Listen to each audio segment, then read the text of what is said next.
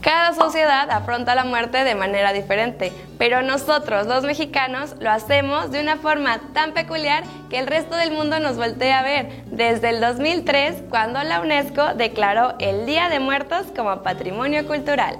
Esta celebración la hacemos como un homenaje a nuestros seres queridos y familiares que ya no están aquí, destacando todas aquellas cosas que les gustaban hacer, cuyas almas, según las costumbres, vuelven por la noche para compartir el mundo con los vivos. En la noche del primero de noviembre se colocan ofrendas en las tumbas de quienes ya no existen para venerar lo que fueron. De hecho, la decoración de los altares de muertos hacen que por sus colores, olores, luces y alimentos las personas distingamos cada elemento hasta el punto de conocer un poco de la personalidad de la persona que ya no está aquí.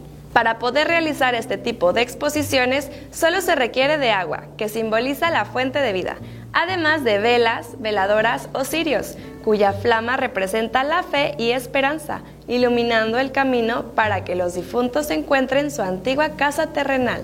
El banquete se complementa de los alimentos y bebidas favoritas del difunto, además de las cañas de azúcar que simbolizan los huesos de los muertos. Aunado a esto, se suelen colocar fotos y otros símbolos como el papel picado, con el objetivo de recordarle a esta persona y a los familiares que no se olviden de honrarlo. Michoacán es el lugar donde los ritos en torno a la muerte son más coloridos, especialmente en Páscuaro, siendo una tradición que se comparte de generación en generación y donde los purépechas muestran al mundo su forma de decorar y enaltecer las costumbres de su población. Gracias por llegar hasta el final de este video. Si te gustó, no olvides compartirlo y seguirnos en redes sociales como Radio Turquesa.